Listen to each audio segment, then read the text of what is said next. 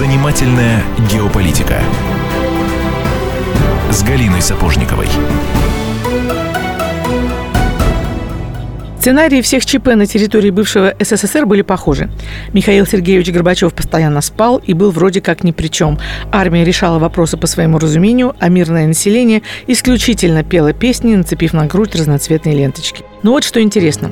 В декабре 1991-го Горбачев со сцены ушел, а спектакли на территории бывшего Советского Союза продолжились особенно в той части, которая касалась ненасильственных способов свержения власти. Подозрение в том, что самыми первыми опытами цветных революций мы имели счастье встретиться еще в конце 80-х в поющих революций в Прибалтике, возникли уже давно. Но автор всей этой технологии, американец Джин Шарп, лично мне на таллинских улицах ни разу не встретился. А оказалось, что искать его надо было не в Таллине, а в Вильнюсе. Выяснилось это случайно. В интервью с политтехнологом Аудрюсом Буткевичусом, который в начале 90-х занимал в Литве должность директора Департамента охраны края, и которого, кстати, называют главным режиссером той январской драмы. Личность яркая и неординарная по образованию врач-психотерапевт, он в 2000 году дал весьма откровенное интервью литовской газете «Обзор», в котором признался в том, что 13 января 1991 года на жертвы среди гражданского населения пошел сознательно. О чем не жалеет. Эти смерти, кавычки, нанесли такой сильный удар по двум главным столпам советской власти, армии и КГБ, что те уже не оправились. Да, я планировал, как поставить советскую армию в очень неудобную психологическую позицию – чтобы любой офицер стал стыдиться того, что он там находится. Это я цитирую. Надо признать, Буткевичусу это удалось. Потом он говорил, что журналистка все выдумала и даже немножко сошла с ума. Но опровержения у газеты так и не потребовал. Это ощущение дежавю догоняло меня еще не раз. На оранжевой Украине, в розовой Грузии и тюльпановой Киргизии. Сейчас о технологии ненасильственного свержения власти, которую изложил в своих трудах американский профессор Джин Шарп, знают даже школьники. 198 его методов – это ношение ленточек, молитв, богослужение, символическое освоение земель, голодовки, цепочки и прочее. Почти каждый день передают нам привет из телеэкранов, то из Кишинева, то из Каира, то из Киева. Вопрос, что было первым, яйцо или курица? Профессор Шарп всего лишь зафиксировал детали этого явления или навязал свою цветную технологию миру. Вопрос требовал ответа. Я написала письмо в Американский институт Альберта Эйнштейна. Ответ из Бостона был коротким. Приезжайте. Говорит Галина Сапожникова, а это вторая часть пятисерийного цикла «Занимательная геополитика» с Галиной Сапожниковой, посвященной событиям 25-летней давности. Меня зовут Иван Панкин, сама Галя напротив. Галя, привет. Добрый день. А, продолжим разговор. Твоя книга «Кто кого предал. Как убивали Советский Союз и что стало с теми, кто пытался его спасти» лежит на столе. В ней речь про то, что сейчас называют репетицией августовского путча, вернее, о событиях, которые были до путча за 7 месяцев в январе 91-го в Вильнюсе. И, конечно же, в рамках цикла будут разговоры о событиях после путча этот выпуск будет посвящен двум идеологам вильнюсской трагедии. Лансбергису и Буткевичсу. И, конечно же, поговорим про Джина Шарпа. Вот слово Джин Шарп мы, пожалуй, где-то в 2005-2006 стали изучать, когда стала видна повторяемость ситуации. Ну, что такое? Едешь на Украину, одно и то же. Едешь в Грузию, практически те же люди с теми же лозунгами, с теми же фразами. Ощущение, что их и в одном каком-то курятнике этих цыплят всех воспитали. И говорят то же самое. То есть абсолютная похожесть ситуации и технологий. Только цвет революции революции разные. Да, да, да. Вот потому тогда всплыло это имя Джин Шарп, и выяснилось, что книжка его была написана аж, по-моему, еще в 1973 году, и вообще относилась к Бирме. Но тиражировать ее вот начали особенно в нулевые годы. Но вот тогда-то и сложилась эта картинка, что то, что мы называли поющей революцией в Прибалтике, то есть мирное такое освобождение, что оно тоже имело такой характер технологии. Другое дело, что, ну, представь, это в наложении на э, наивность советского человека и малый опыт, в частности, в данный момент я говорю о себе, когда я была собственным корреспондентом, естественно, любое событие у меня было впервые и вновь, но не у меня одной, это утешает. Понимаешь, это было настолько все интересно наблюдать первый раз, когда э, вот въезжают танки, такое пародийное было, конечно, вторжение, когда начался путь э, в Эстонии, там громыхая и ломаясь каждые три километра, ехали танки, э, десантники Псковской дивизии. Были они абсолютно необстрельными такими птенцами, никаких они приказов не получают. То есть их туда ввели и бросили, забыли. Они там э, то ремонтируются, то застряли. Вот я помню, я их увидела у Таллинской телебашни, у которой никто ничего не стрелял, но спустя 20 лет американское посольство разместило на своем сайте материал о том, что они восторгаются мужеством борцов, которые там погибали под пулями. Это абсолютный абсурд и стопроцентная ложь, вот на, рассчитанная на человека не знающего. Я там стояла и гарантирую, что ни одного выстрела у Таллинской телебашни в дни путча не прозвучало. Ну так вот, и когда въехали вот эти необстрелянные птенцы, к ним понесли э, какие-то пирожки старушки, а потом вот эта классическая сцена, она тогда страшно всех умиляла, когда подходит какая-нибудь милая девочка с цветочком, цветочек она кладет на броню или, или втыкает в гимнастерку солдата. Это было трогательно и красиво, и казалось, ну, это вот такое искреннее проявление народных девичьих чувств. Боже мой, как же я потом над собой 10 раз подсмеялась и, посмотрев фильм «Хвост виляет собакой», да, и увидев этих девочек с цветочками абсолютно везде, и, в Грузии, и в Киргизии, и на Украине, и на кинокадрах Сербии, и даже во время арабской весны, там девочки, замутанные в паранджу, несли эти цветочки. То есть это один из приемов, описанный как раз Шарпом. Следующее такое, балтийская цепочка. Боже мой, как же это было красиво. Это было 23 августа 89 год. Это день заключения пакта Молотова-Риббентропа, когда жители Прибалтики все встали в единую цепочку, и как-то они там соединились на границах, и всему миру демонстрировали свою волю к свободе. Это было красиво. Тогда я писала, фотографировала, я смотрела, приезжала мимо этой цепочки. Это было действительно очень мощно. Вот когда я это увидела второй раз в Грузии, мне уже было как-то довольно забавно. В 2008 году, когда та же самая цепочка встала, но грузины более наивные, более откровенные. Я говорю, ребята, а зачем вы встали в эту цепочку? А, а чтобы вот нас фотографировали сверху, какие мы мощные, как мы не хотим русской оккупации, и передали картинку в Брюссель. Сказали мне откровенно. Ну и ты, наверное, Ваня, можешь представить мои мои эмоции, когда я увидела эту цепочку во время так называемой попытки снежной революции у нас в Москве, когда на Садовом кольце наша либеральная оппозиция выстроила такую же цепочечку. И это было пару лет там, назад, после ну, Болотной. Года четыре это да, было уже, наверное, сразу назад. после Болотной. Да, да, да.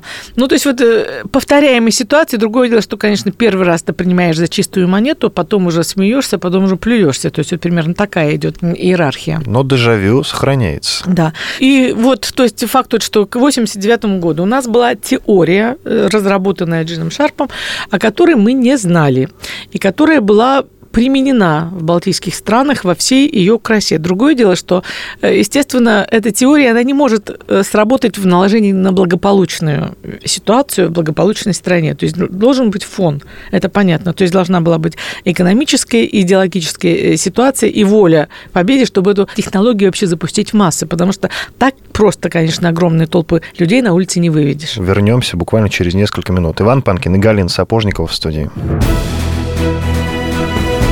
Занимательная геополитика.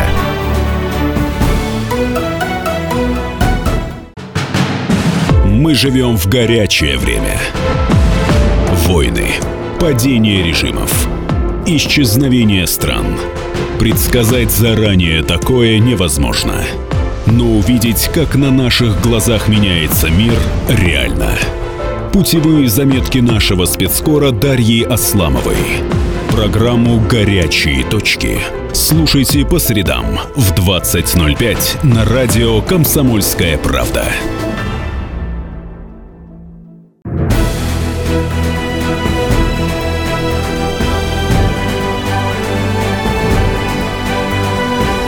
Занимательная геополитика с Галиной Сапожниковой.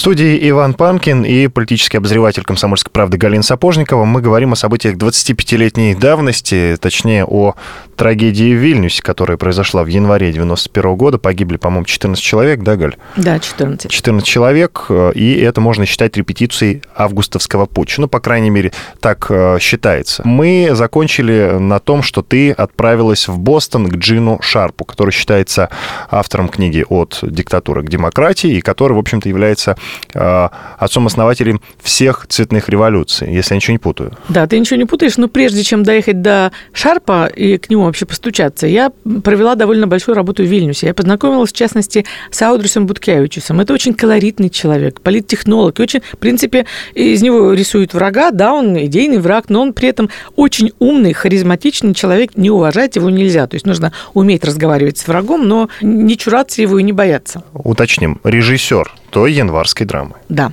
Угу. Тогда он был в должности руководителя департамента охраны края. И, как он говорил, что они имеют точный план того, что произойдет в Вильнюсе, а план вот в, в этой же главе этой книги э, есть еще один персонаж, к которому мы вернемся чуть позже, знаменитый криминолог Владимир Овчинский. Он однозначно говорит, что план Ландсбергесу передал Александр Яковлев. Но это вот его слова, я его цитирую. То, то есть главный, главный идеолог ЦК КПСС, идеолог перестройки. Считается, что он как раз один из идеологов ГКЧП самого. Да. Ну, один из, потому, потому что там же его явного-то нет лидера у ГКЧП. Да. И вот, итак, э, Буткевичус имел план, они точно знали, что будет проведена такая операция, что солдаты не будут стрелять, и они в эту ситуацию мастерски вмешались. То есть у них уже тогда были подготовлены разработки, в частности, многие свидетели, которых я опрашиваю в этой книге, говорят о том, что обстановка нагнеталась, потому что с воем разъезжались санитарные машины. То есть они никого не увозили, но вот сама эта тревожная музыка вот этих гудящих сирен по городу носились пустые санитарные машины, э, говорит о многом. Что были подготовлены госпитали заранее. То есть есть такое сообщение, что истеричные крики по радио о том, что пролилась кровь, э, начались еще до того, как эта кровь реально пролилась, до того, как были зафиксированы первые выстрелы сверху. Многие такие вот э, вещи сформулированы заранее, сорганизованы. Самое главное, конечно, вот это один из первых пунктов в теории Шарпа – это сакральные похороны. Вот когда уже все случилось, по-моему, 16 января выставили на обозрение вот этих 13 гробов при огромном скоплении народу. Все это происходило, шел поток, люди прощались. И, честно говоря, вот эти сакральные похороны – это очень важная вообще вещь для ненасильственного свержения власти. Как вот если вы заметили, даже последние беспорядки в Греции несколько лет назад, они тоже начались похороны подростков. В Турции тоже. Как правило, вот есть такая сакральная жертва, из которой вот делают такой фетиш и под которую, собственно, собираются эмоции, слезы и толпы народу. То есть вот это все было продумано. Продумано Аудрисом Буткевичусом, который очень хорошо этим воспользовался. Естественно, не один только его был талант. Его окружали сотрудники американских спецслужб, этнические литовцы, как известно, как вот факт из истории. В 1944 году, когда Красная Армия освободила Вильнюс, по одной теории, по моей, по, с моей точки зрения, освободила, с точки зрения моих оппонентов Захватила. в Прибалтике, оккупировала, э, освободила Ригу, Таллин и Вильнюс, э, оттуда бежало большое количество коллаборационистов. Прежде всего, вот из Эстонии, скажем, 70 тысяч человек уехало за границу, из Латвии больше, из Литвы еще больше. И все они эти годы не просто жили, предавались ностальгии. Одна тема, возможно, это будет одной из моих будущих книг, я занималась долго истоками э, вот нацистских симпатий в Эстонии, откуда вот идут эти слеты эсэсовцев, вот эти марши. Э, вот, и я обнаружила, что, скажем, начиная с 1960 года в мире было зарегистрировано около 19 организаций бывших э, ветеранов дивизии СС. Из, из них 9 в Америке, несколько в Австралии, в Швеции, в Канаде, в Великобритании. То есть эти люди не просто так сидели, то есть они действовали. Они работали, иммиграция, то есть была готова. И э, к тому моменту, когда этот момент созрел, в конце 80-х, вот эти э, представители иммиграции начали наезжать в балтийские страны. И вот, в частности, в Литве э, сидел такой Андрюс Эйва, Итайвичус у него полная фамилия, Эйва тоже американский вариант его фамилии, который отказывал непосредственное влияние и участие на организацию вот всех этих событий. То есть вот это такой тоже важный момент, который нельзя упускать. Помощи иммиграции, помощи э, советников из МИ-6 из ЦРУ. Ну так вот, ну, конечно же, мне интересовала страшная фигура Джина Шарпа. Я вот на свой страх и риск, заручившись поддержкой Буткевичуса, с которым мы, в общем, ругались и ссорились, но мы друг друга уважаем. Вот он ко мне отнесся с интересом, я к нему с уважением. И я написала на свой страх и риск письмо в Бостон, и мне сказали, ну, приезжайте. И вот я туда приехала. И это было ну, года три, три, три года тому назад. Вот он уже был очень старый, человек 86 лет, он едва говорил. Ты его описал, как человек-памятник. Да, ну вот. И, тем не менее, мы с ним провели, он уделил мне много времени, два дня по, по-моему, по два часа мы беседовали очень долго. Вот в книге даже есть подсокращенный вариант, потому что беседа была еще длиннее. А вот. И что меня потрясло? Я с ним так кокетливо сказала, ой, ну надо же, господин Шарп. Вот э, я жила в, в, в Прибалтике, в частности в Таллине в те годы, 89-91, и вы там все время бывали. И как это мы с вами ни разу не встретились, хотя ходили по одним улицам? Вот, ну, на что я рассчитывала, что какой-то будет дежурный ответ, да-да, надо же там, не заметил, проходя мимо, и вдруг звучит в ответ. А я там не часто бывал. Я приехал в Вильнюс после событий 91 года, когда уже все совершилось. Уже в феврале он приехал. Я говорю, а как вы тогда учили? У вас ученики есть официальные, Буткевичус, там еще ряд деятелей в Латвии и в Эстонии. Он говорит, так я их в Москве учил. Как в Москве? Он говорит, ну так, какие-то люди меня приглашали в Москву. Там снимался зал, по-моему, даже Академии наук. И туда приезжали представители Прибалтики. И я им читал лекции о том, как развалить Советский Союз изнутри. Фантастика. Советский Союз, 90-й год. Где КГБ? Где были все спецслужбы? Вообще. Это было, ну вот, и это был отдельный для меня интерес. Я долго тоже ходила, спрашивала и у разных сотрудников бывшего КГБ, которые пожелали остаться неузнанными, и последнего представителя КГБ Литвы, Эйс Мунтас. Я говорю, ну где же вы были? Вы, к вам тут шастали представители разведки, у вас тут целое вообще гнездо окопалось мне говорили, мы работали, мы все абсолютно делали, мы все видели, и мы постоянно информировали Москву. Более того, вот этот Эсмунтес мне даже э, приводит такой факт, что в какой-то момент они не выдержали. Он представители КГБ э, Латвии, Эстонии и еще из Молдавии. И они полетели в Москву на прием Крючкову, своему непосредственному руководителю, чтобы рассказать им о том, что происходит. Э, но им сказали, что все под контролем, успокойтесь, все, все идет под нашим контролем. После чего Эйсмонт свернулся в Вильнюс и подал в отставку, потому что он не понимал, что ему делать, потому что до этого, живя много лет в Москве, занимая там хорошую должность, и он так понимал, что ему советское государство надо отстаивать. Он не понимал, в этом видел смысл своей работы. И тут вдруг выясняется, что нужно закрывать глаза на то, что как государство разваливается, и ничего не делать. Никому ничего не нужно, в общем. Но это, я так понимаю, тотальный бардак уже в стране. Я не думаю, что это был бардак. С одной стороны, это был такой колосс на глиняных ногах, что Горбачев не мог управлять, получается, ни армией, ни КГБ. С другой стороны, э, драматичны были картины в силовых структурах. Вот в одном интервью у меня криминолог Владимир Авчинский рассказывает, например, такой факт, что его и Сергея Кургиняна направили на спецрасследование. То есть после того, как случились все события, вот их отправили посмотреть, что было реально. Я думаю, таких групп там было немало. Из всех структур, в частности, они работали по заказу Министерства внутренних дел СССР. Поразительный факт, он мне врезался в душу и в память. Заходит Овчинский в местное отделение КГБ и видит практически пустое здание, в котором сидит э, Станислав Цаплин, это заместитель директора КГБ Литовской ССР. И в кабинете он сидит один, потому что к тому моменту его организация расколота, и он понимает, что он никому не может доверять. И самые какие-то важные документы в Москву э, Цаплин передавал не по своим каналам и не через своих людей, э, не через своих подчиненных, а вот через этих людей из МВД, через Овчинского. Там был такой очень красивый еще сюжет, я бы сказала, кино, сюжет для какого-то киносериала, когда Овчинский уже перед поездом в Москву зашел в привокзальный ресторанчик, и понял, что за ним следят, что за соседним столом э, сидят сюдисты, за ним наблюдают, а у него в, в руках важные документы, которые о произошедшем в январе 91 года в Литве, который нужно доставить в Москву. И очень такой красивый психологический прием. Овчинский э, подозвал официанты и очень много всего заказал, много выпивки, еды. Соседний столик расслабился, что такая чисто хуторская психология. Ну, заказал много, значит, съест, не уйдет точно.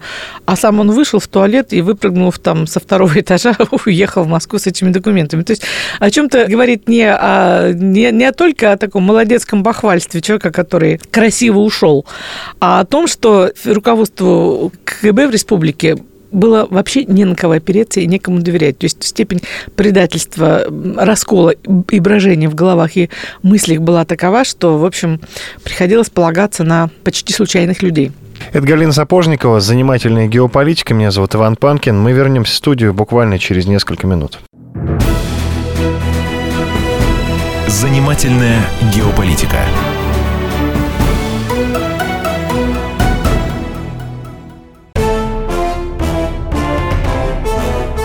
Товарищи солдаты и офицеры российской армии. Полковник Баронец разрешает обратиться. Звоните и задавайте накопившиеся вопросы. Угроза НАТО, жилье для военнослужащих и перевооружение России – Обо всем этом Виктор Баранец знает лучше других. Программу «Военный ревю» слушайте по будням с 5 вечера по московскому времени.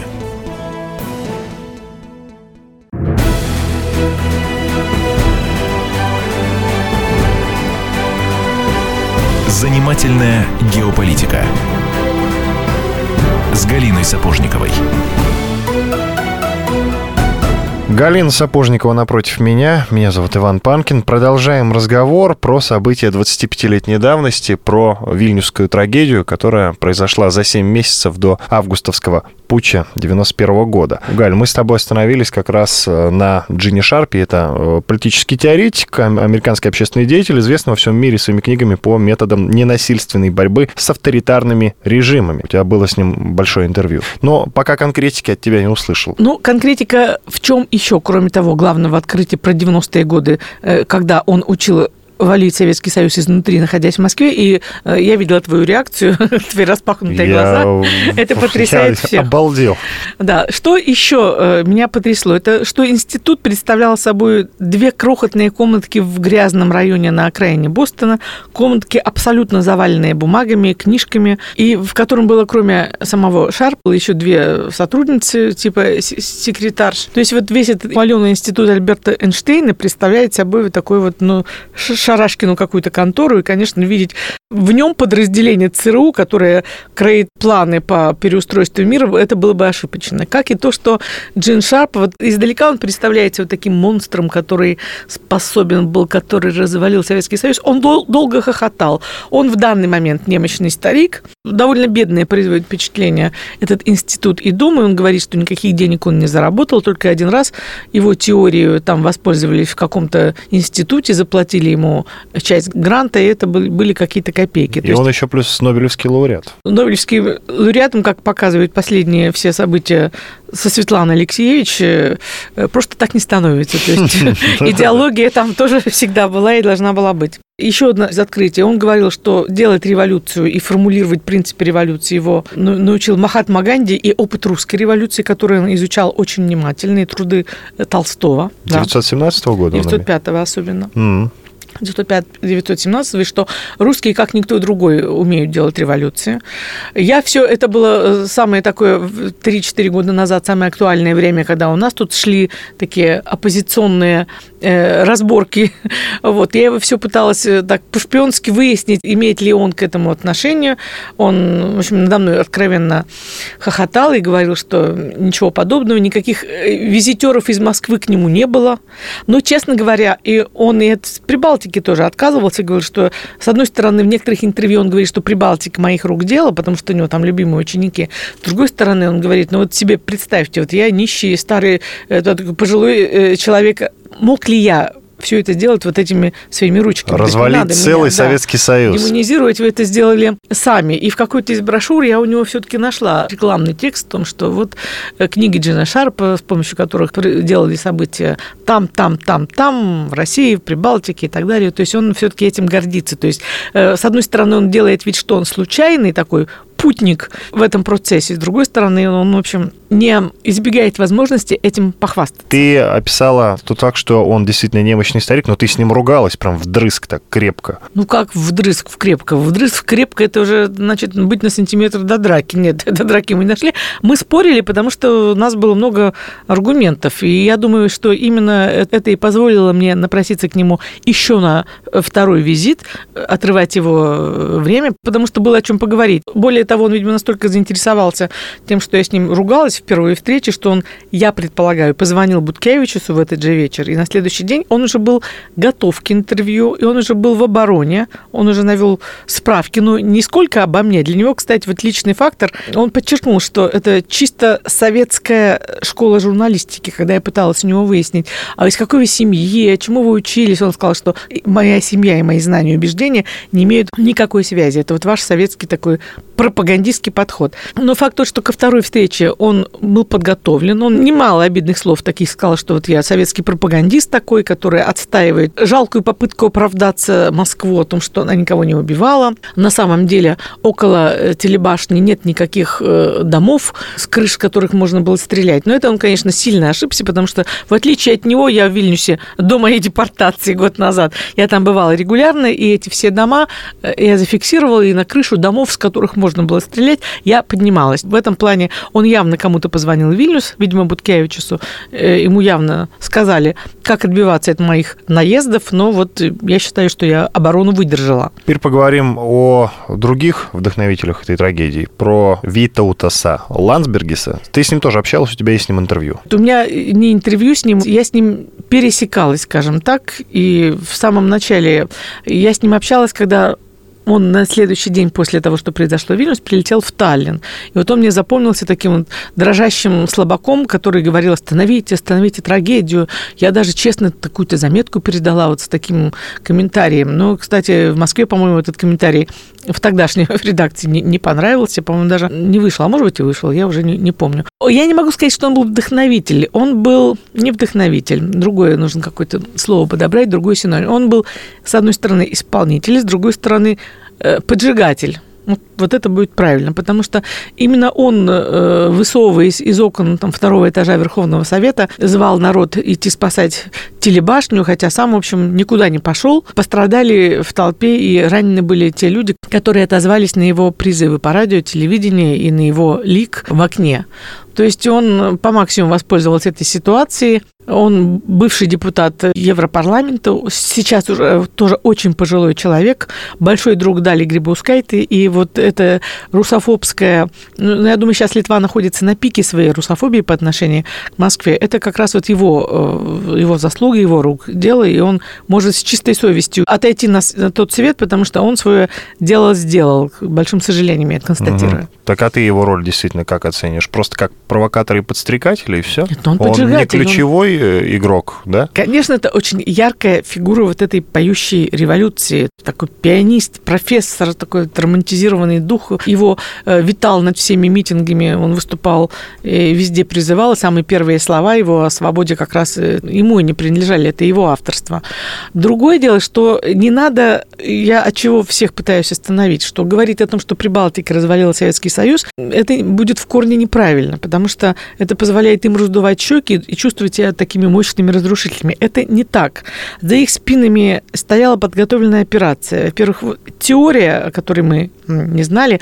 Во-вторых, бойцы и представители спецслужб, прежде всего американских, которые эту операцию готовили. Ну и в-третьих, там были очень мощные все-таки союзники в Кремле. Вот если все-таки верить тому, что говорят мне про Яковлева, э, ну, и Овчинский впрямую о его роли говорит, и э, Эйсмунтас, помню, последний представитель КГБ Литвы, он его откровенно называет хромающим представителем американской разведки. И, кстати, вот люди, которые очень хорошо относятся к 90-м годам, авторитетные весьма в российском нынешнем обществе люди, просили меня эту фразу убрать. Но я не убрала, потому что это цитата и боль э, литовцев, которые тоже потеряли страну. Той страны, в которую они были верны, преданы, которые любили.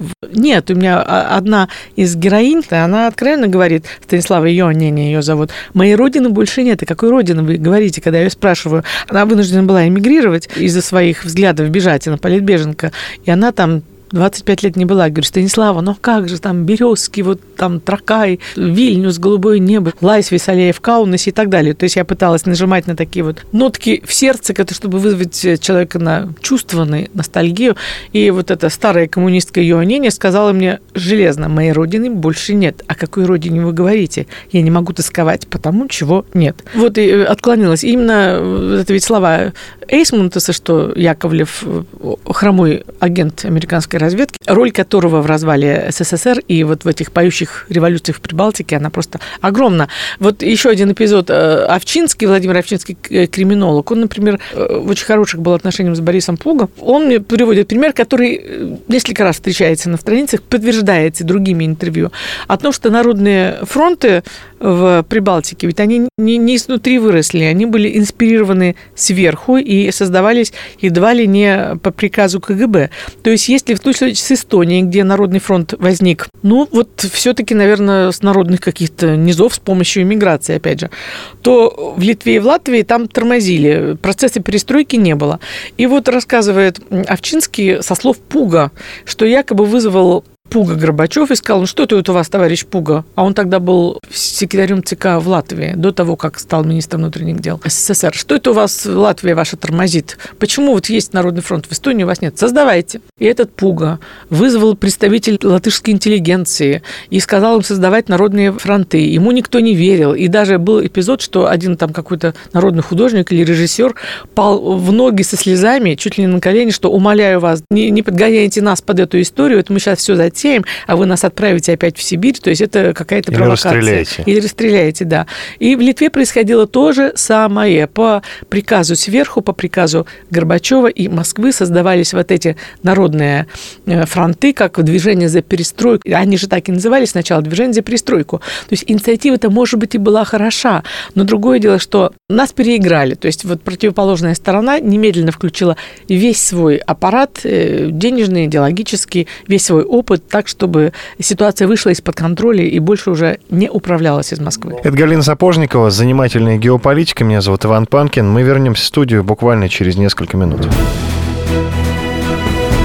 Занимательная геополитика.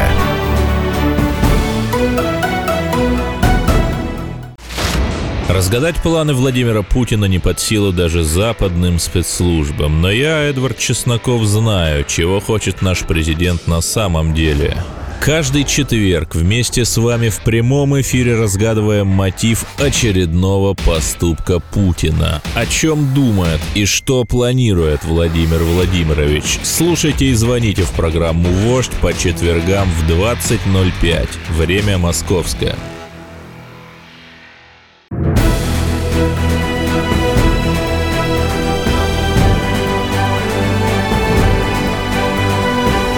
Занимательная геополитика. С Галиной Сапожниковой. Возвращаемся к разговору. Иван Панкин и Галина Сапожникова. Говорим мы про события в Вильнюсе в январе 91 года, то есть то, что послужило репетицией августовского путча. Я напомню, что в этом году отмечается 25-летие ГКЧП. Галь как раз написала книгу «Кто кого предал», как убивали Советский Союз и что стало с теми, кто пытался его спасти. А, Галь, я правильно тебя понимаю, Горбачев хотел дать свободу такой демократической э, оппозиции, чуть-чуть расширить их влияние, которого не было до этого. Это была его роль, это был вот его такой месседж человечества, собственно, за это он и стал Нобелевским лауреатом, как человек, который вот разрушил железный занавес, который дал свободу печати, что, в принципе, правильно. Вот я должна сказать, что при всем негативном отношении в целом к этой фигуре, однажды у меня был такой эпизод. Это было в Лондоне. В Лондоне э, праздновался юбилей Горбачева. Ему исполнялось 80. И вот я прилетела в этот Альберт Холл очень агрессивно настроенная. То есть я понимала, что я напишу, потому что, еще раз говорю, за мной стоит мое прибалтийское прошлое и годы унижений. То есть у меня было что сказать и Ельцину, и Горбачеву. И тем не менее, к концу вот этого празднества я пришла к противоположным выводам. Э, Не потому, что я подверглась э, влиянию его адептов, а потому что, услышав людей, которые приехали его поздравлять и послушав концерт, я оценила его роль. Да, Советский Союз с помощью его слабости, глупости, может быть, был разрушен, да, это так. Но при этом все-таки железный занавес пал с его помощью, это факт. Свобода э, печати у нас свершилась э, с его подачи, это тоже факт, и эти заслуги не признавать нельзя. Я даже как журналистский прием такой использовала, что я начала с черного, а постепенно перешла к такому вот белому цвету в конце. Это был такой интересный для меня репортаж. А, Галь, к фигуре Аудрюса Буткевичуса, режиссеру той январской драмы. Ученику, кстати, того самого Джина Шарпа, американского теоретика. Что интересно, э, он со мной не согласился с тем, что э, мы наблюдали в Прибалтике конца 80-х, классические цветные революции. Он говорил, что категорически нет, что это был один из этапов национальной освободительной э, борьбы, которыми литовцы и Речь Посполита славились на протяжении веков, но я думаю, что это была игра, потому что, ну, кому приятно? Учеником Шарпа это, конечно, будет почетно, но кому приятно себя открыто признавать такой вот марионеткой? У него чувства в нем спорили, такое было противодействие. С одной стороны, он, ему было приятно приобщиться к самому Шарпу, с другой стороны, он хотел подчеркнуть свою роль в тех событиях, поэтому он пытался уйти от навязанной схемы технологичности, что он был всего лишь исполнителем некой технологии. Так вот, он говорил, что это э, психологическая война, он это признавал, что ему это было э, интересно переиграть Москву. Он ни разу не признал, что он был организатором той крови, хотя много там было теорий и фактов и говорили, что у него были подготовленные люди специально. Но вот доказательств этому, к сожалению, не найдено за 25 лет. И людей не найдено. Ну, может быть, время нам еще откроет некие тайны. Но в чем э, была его режиссура? В том, что, в частности, там было огромное количество журналистов в это время собралось. Откуда они взялись? Так, японцы, э, там, BBC, CNN. То есть все съехали в Вильнюс, как будто бы ждали неких событий. Их пригласили. Да, Безусловно. Он мне пытался сказать, что это э, ваше КГБ их туда согнало, но этого не могло быть, это просто смешно ну, вообще. Чтобы КГБ, КГБ другие методы. да. журналистов, забавно. Да, он говорит, что нет, это советская, вот я цитирую его ответ, это советская власть затащила этих ребят сюда желанием показать совсем другую картинку, которая происходила. Они якобы, я его цитирую, хотели продемонстрировать, как происходит борьба между литовскими националистами и русскоязычными. Но мы погасили этот конфликт. Его аргумент был, что на границах стоял КГБ, мы никого не могли затащить. Но слушайте, страна уже была настолько разболтана, настолько... Вот я жила в Таллине, я видела такое количество журналистов, которые слетались на каждый митинг, иностранных журналистов, чтобы просто посмотреть, как разваливается страна. Ну, мы, конечно, тогда еще не думали, что она разваливается. Мы думали, что просто вот у нас такая демократистая демократия, что вот мы интересны всего миру. Но мир знал о нас больше, чем мы о нем. И вот, и то есть э, я однозначно думаю, что это был элемент его режиссуры.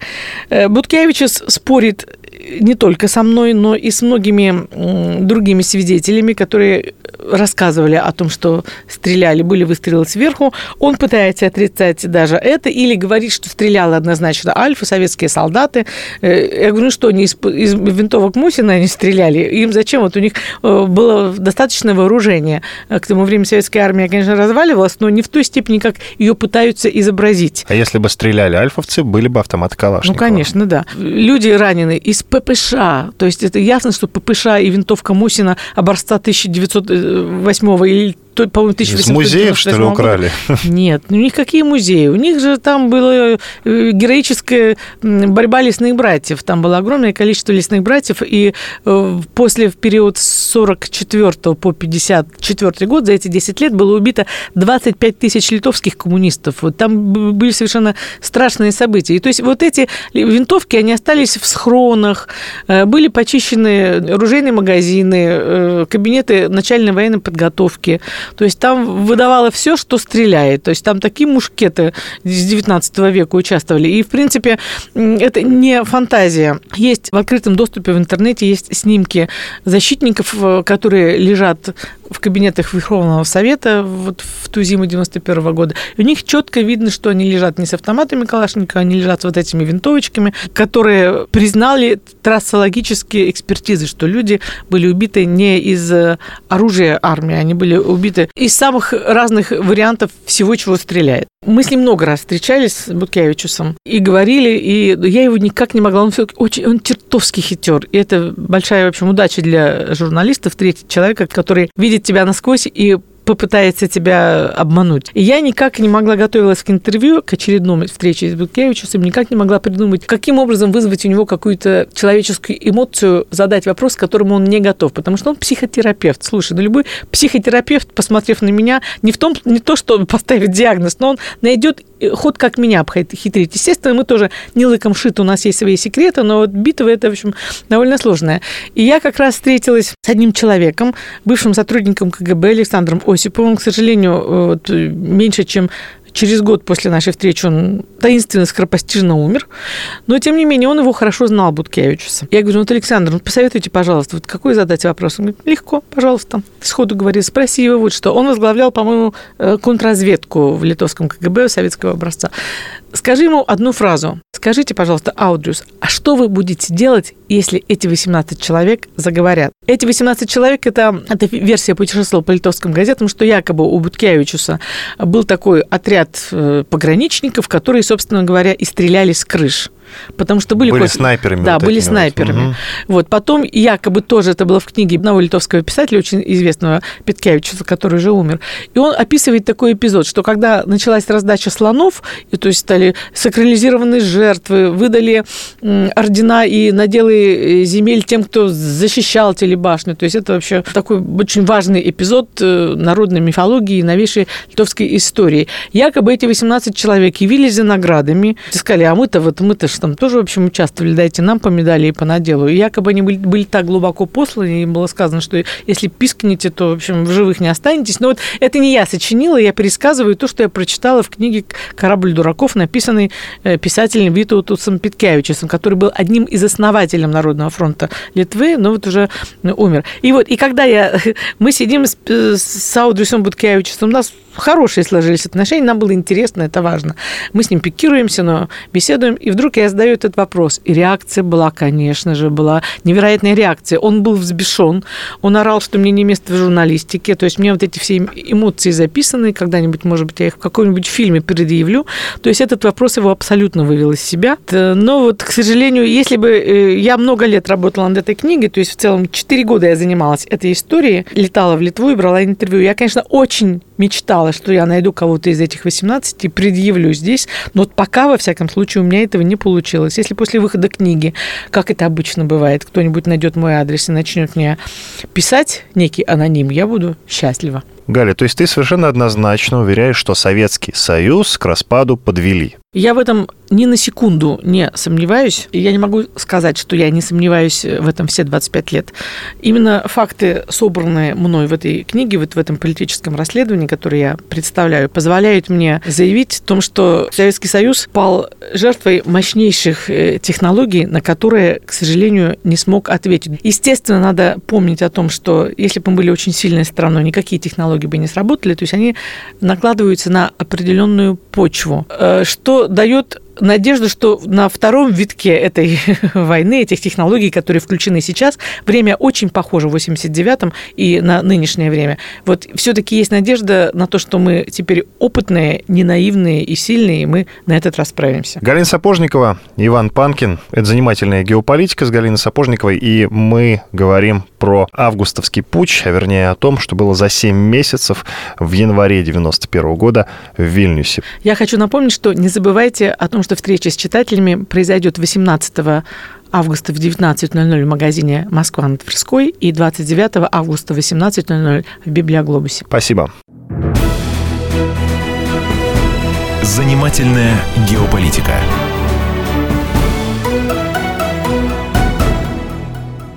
И сошлись они в чистом поле, и начали они биться, каждый за свою правду. И не было в той битве ни правых, ни виноватых.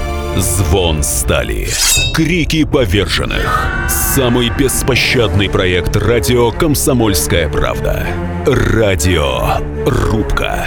Столкновение взглядов, убеждений и принципов. У гостей в студии всегда полярные мнения. Слушатели участвуют и голосуют. Нам есть о чем поспорить. Остро, жестко, жестоко. Программу «Радио Рубка» слушайте на радио «Комсомольская правда». Каждую среду в 18.05 по московскому времени.